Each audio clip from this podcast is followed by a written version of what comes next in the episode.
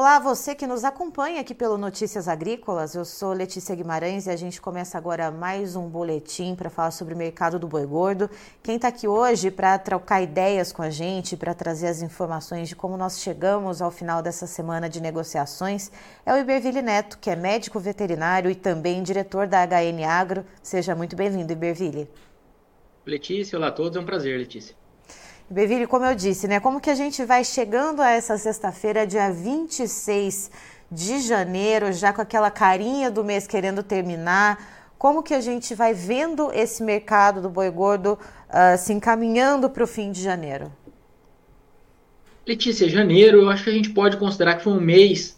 É, não foi um mês bom, pro, pensando do lado do preço ali do pecuarista, porque o mercado deu uma patinada, voltou em algumas regiões, fora de São Paulo, algumas regiões mais distantes, teve, houve um, um alongamento diferencial de base, mas eu diria que no, no resumo do mercado não foi um mês é, ruim, pensando que a gente está falando do mês de pior consumo, né? Então é o mês que vem depois das, é, das festas de final de ano, então é, é, são gastos caindo nos cartões, são impostos que incidem nesse período, são contratações temporárias que são encerradas.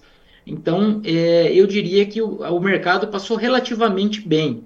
É, cedeu um pouco, os frigoríficos, a partir da, da, da, metade de janeiro, encontraram um pouco mais de, de facilidade para comprar gado, então as escalas deram uma andadinha, mas elas não andaram a ponto de fazer com que o mercado virasse para queda. A gente está falando de um mercado, usando São Paulo como referência, um mercado que está trabalhando praticamente de lado, algum ajuste ali de 3, 5 reais, mas a amplitude acaba pegando os valores que ocorriam, acabam acontecendo praticamente os mesmos, uma média voltando um pouquinho, é, mas a gente está falando de, de um mercado, em resumo, sustentado. Tá? E quando a gente olha para esse mercado sustentado, uh, isso é uma uma questão comum ou é uma particularidade desse início de 2024, olhando como a gente está posicionado no ciclo pecuário e Beville, como a gente está posicionado em questão de exportações ou não? Como eu sei que você é o cara dos números, que você sempre tem ali uma média histórica para trazer para a gente, né? sempre tem uma retrospectiva, né? uma viagem no tempo. Como que a gente consegue olhar pelo retrovisor e enxergar, enxergar esse período e ter uma noção de que se essa sustentação que a gente está vendo agora, ela é comum a este período ou não? Se a gente pegar um, um histórico aqui de janeiro é, em relação a dezembro, a gente tem é, aqui eu, eu, a minha colinha aqui eu tô com janeiro para fevereiro, né? Mas se a gente pegar de dezembro para janeiro, a gente tem um, um, cenário aí que essa conta foi feita há algumas semanas, ela é praticamente de estabilidade também na média histórica. Por quê? Porque janeiro é aquele mês que o pecuarista ainda não voltou às negociações, ah, isso foi observado até o dia 15, mais ou menos, e depois a gente tem um, um cenário de frigoríficos precisando recompor as suas escalas, que foi o que aconteceu na segunda quinzena, porque aquelas escalas que vinham um pouco mais confortáveis lá na, antes do Natal, elas foram sendo utilizadas, porque o ritmo de negociação diminui muito no final do ano. Aí o começo de ano é mais lento, e agora na segunda quinzena que os frigoríficos encontraram um pouco mais de, é, de facilidade para comprar. Então a gente está falando aí de escalas que deram uma andadinha, mas elas não têm sido suficientes para que, que o frigorífico pressione as cotações. É, em linhas gerais, claro que quando a gente pega algumas regiões, o mercado cedeu é um pouco mais, e até o diferencial de base alongou. A gente pode citar Rondônia, algumas regiões de Mato Grosso um pouco mais pressionadas. Mas a cara do mercado, se for para a gente olhar ele como um, um, só, eu diria que o mercado está mais para um mercado de lado do que o um mercado em queda. É, e aí, pensando em fevereiro, para trazer a, a conta do, do dia, o que, que a gente trouxe aqui? A gente pegou o que, que aconteceu entre janeiro e fevereiro nos últimos 10 anos, de 2014 a 2023. A gente teve uma, valor, uma variação média de 1% positiva. Então, é, desses 10 anos, a gente só teve queda em três ocasiões. Tá? Então, foram só três anos com quedas e em sete deles a gente teve valorização. Inclusive nos últimos quatro de 2020 a 2023, em todos os anos o mercado evoluiu um pouquinho em fevereiro. Tá? Em 2021 ele subiu 4%, foi a maior alta desses últimos 10 anos, mas em 2022 subiu 0,5%, 2023 subiu 1,3%. O é, que, que eu quero dizer? Mesmo nesses anos nos quais a gente já teve um aumento da oferta de fêmeas, que foi 2002, é, 2022 2023, o mercado ele ainda trabalhou positivo ali em fevereiro na comparação com janeiro. E Berville, é, você tocou numa questão de oferta. Uh, agora que a gente está vendo em alguns pontos do país algumas chuvas retomando, uh, como que a gente vê a questão das pastagens, como que isso pode afetar a questão de oferta e como também a questão do pecuarista ele está uh, com o poder de segurar os animais ou não? Em qual situação o pecuarista se encontra nesse momento? Isso, Letícia. Agora a gente tem essa questão de pastagens um pouco melhores, é, de maneira geral, então isso dá um, um pouco mais de poder para o pecuarista. Aí o pecuarista, claro, tem suas obrigações a serem cumpridas, tem esse gado é, que precisa em algumas ocasiões ser vendido para pagar contas e etc. Mas é, do ponto de vista da, se a gente tirar a necessidade de caixa da jogada para o pecuarista que não está precisando de caixa no momento, ele, a tendência é que ele leve esses animais um pouco mais adiante, porque é, ele está está mantendo esses animais no período que a engorda é, é, mais eficiente, é mais eficiente do ponto de vista econômico, ela é mais barata, né? Então, o produtor, se, ele, se esse animal tem espaço na carcaça para peso, e boa parte do gado que está aí deve ter espaço, porque a gente teve um atraso nas chuvas, então é, essa engorda em pastagens está tá começando agora de maneira mais, mais forte, então a tendência é que esse produtor leve um pouco mais esses, esses animais, tá? Isso pensando do ponto de vista ali de, de lógica da fazenda, é, pela, pela, vamos dizer, por ser a, safra o período de maior eficiência ali de engorda Brasil afora. Uhum. E como que isso pode afetar os preços? Uh, a gente deve ver algum movimento mais contundente nos valores da arroba ou não? A gente deve seguir vendo pelo menos nesse curto, médio prazo, essa toada mais lateralizada, com pouco movimento, movimento mais sutil de preço? Letícia, aí a gente tem a questão de. Na nossa leitura, a nossa expectativa é de um mercado sustentado. Claro que regionalmente a gente tem os movimentos aí é, específicos, algum, alguma região cedendo um pouco, um pouquinho mais pressionada pela oferta, etc. Mas eu diria que, em linhas gerais, a nossa expectativa é de um mercado relativamente sustentado até março, mais ou menos, e depois a gente começa a ficar de olho na chegada da seca, que a partir de meados de abril e maio normalmente dá as caras, né? Aí a gente tem a questão é, do preço do bezerro, como que esse preço do bezerro vai evoluir nesse começo de ano, nesses próximos meses, porque o preço do bezerro na nossa leitura vai ser um ponto fundamental para a precificação do boi nesse primeiro semestre. Porque se o, se o bezerro der uma evoluída, é, na, nas, nos seus preços, isso tende a melhorar um pouco o ânimo com a cria e pode tirar um pouco de fêmeas do gancho. Consequentemente, enxuga um pouco a oferta de gado, de carne, e o mercado tem mais espaço para subir um pouco. Então, essa seria a nossa, a nossa ponderação pensando em primeiro semestre. E em segundo semestre, eu acho que o foco é como que essa, essa safrinha de milho que está sendo plantada vai evoluir, como que os preços vão, vão se comportar, porque aí a gente vai ter a relação de troca da arroba com o milho, definindo o tanto de animais que serão é, confinados, semi-confinados ou terminados de maneira mais intensiva. Né? Então, isso aí seria o foco pensando em segundo semestre. Ou seja, tem algumas variáveis que a gente ainda precisa conferir tanto agora no primeiro semestre quanto no, segu quanto no segundo semestre, que ainda estão um pouco nebulosas, Iberville.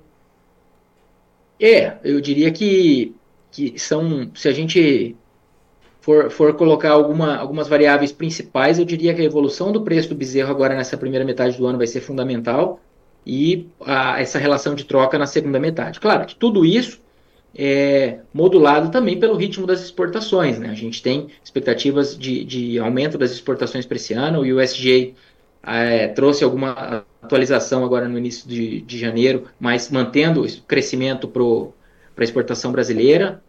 Nós tivemos é, em dezembro o melhor volume já exportado da história. Agora em janeiro é, o mercado começou mais forte, deu uma desacelerada nas médias diárias a exportação, mas continua é, acima do mesmo período do ano passado. E o ano passado foi o melhor janeiro da história. Então a gente está falando de, de exportações num bom ritmo, sim.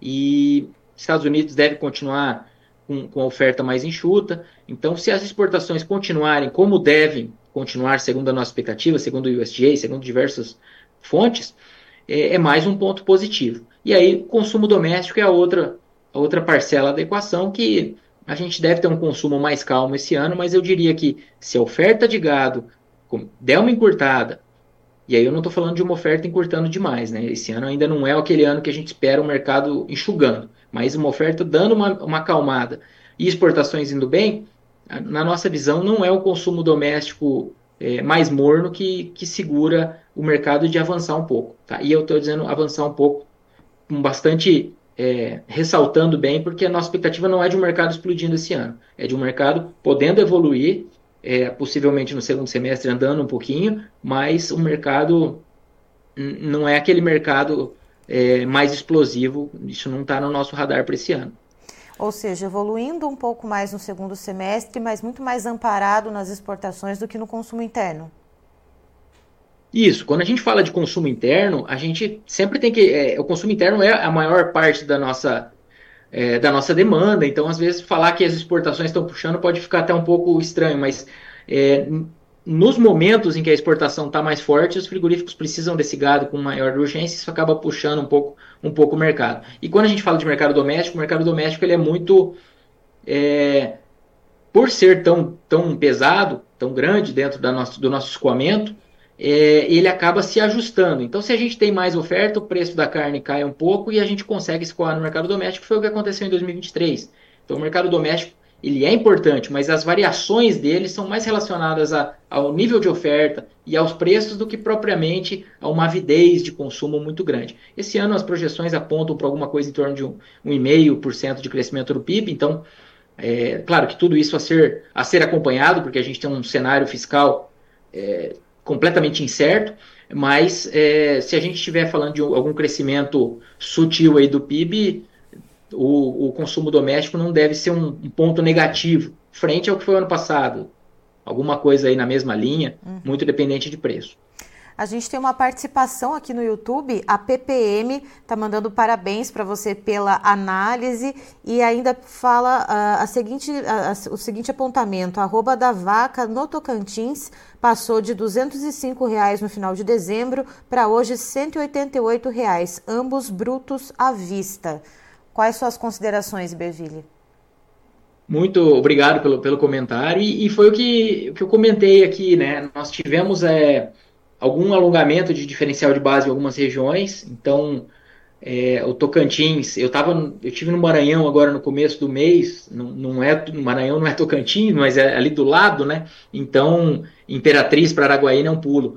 E a gente está falando de, de uma região que sofreu bastante com seca, né? Maranhão, é, a Bahia, eu tive essa, esse, esse mês também. Então, isso tudo ajudou a pressionar é, esse mercado, dependendo da situação da região. Quando a gente fala de, de, de áreas mais distantes é, do, vamos dizer, do nosso Brasil central e da, da região sudeste, a gente está falando de áreas onde há mais oferta de, de categorias de, de fêmeas, né? mais ciclo completo, mais cria. Então, isso, é, se a gente tiver uma continuidade de preços mais pressionados para essas categorias, isso pode ser até um indicativo de ainda um volume importante de fêmeas esse ano. Mas a gente tem que acompanhar porque o clima esse ano está ele tá muito tá atrapalhando bastante na região central e centro-norte pelo El Ninho, né, que deve se prolongar até o final do primeiro trimestre, meados do segundo. E depois a gente já tem, alongando aí a análise pensando no Tocantins, a gente tem uma expectativa de que o Laninha dê as caras mais para a segunda metade do ano. Então, o Laninha já é o oposto, a gente está falando de chuvas tipicamente acima da média. Então, talvez é, o segundo semestre seja, é, do lado climático, um pouco mais positivo para a nossa, a nossa turma mais do norte. É, Iberville, muito obrigada pela sua participação aqui com a gente. Você é sempre muito bem-vindo aqui no Notícias Agrícolas, meu caro. Obrigado, é um prazer. Contem com a gente. Tá então estivemos com Iberville Neto, que é médico veterinário e também diretor da HN Agro, nos trazendo as informações de como a gente vai chegando ao final dessa semana de negociações para o mercado do boi gordo, nessa sexta-feira, dia 26 de janeiro. Segundo o Iberville, a gente vai uh, vendo esse mês de janeiro terminando com uma cara um pouco mais sustentada. É claro que algumas variações, uh, principalmente em algumas praças que não são aqui uh, do estado de São Paulo, né, que está muito lateralizado. Então, outras praças a gente viu algumas alterações ali para cima ou para baixo, mas ali muito uh, sutis, né, segundo o Iberville. A gente vê uma cara geral do Brasil, né, uma, uma, um panorama mais geralzão, uh, com um mercado um pouco mais sustentado. Então, a gente vê isso em relação à oferta, em relação à demanda, pecuaristas voltando nessa segunda quinzena de janeiro às negociações, primeira quinzena, pecuarista ainda um pouco estava afastado ali da, da, comercialização de animais. E agora a gente já vê também, inclusive, o atacado manifestando uma leve melhora, segundo o Iberville, olhando já para a virada para o mês de fevereiro, que a gente também tem carnaval na primeira quinzena do mês, então isso pode dar alguma melhora ali nos preços, mas vamos lembrar que não é um momento de explosão né, de alta ali para os preços da arroba do boi gordo. Por falar em preços, Christian, por favor, os preços na tela.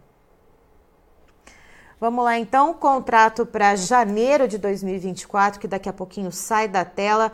A gente vê na B3 uma queda de 0,06%, praticamente estabilidade para a arroba do boi gordo, que vale então neste momento R$ 246,50. Fevereiro leve alta de 0,21% cotada arroba em R$ 236,65. Março na estabilidade, cotada em R$ 232,50 arroba do boi gordo.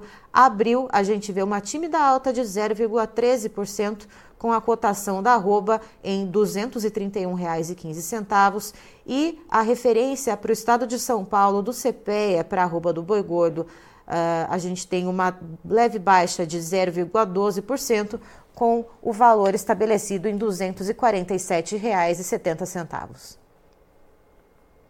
Eu encerro por aqui, já já tem mais informações para você. Notícias agrícolas, informação agro-relevante e conectada.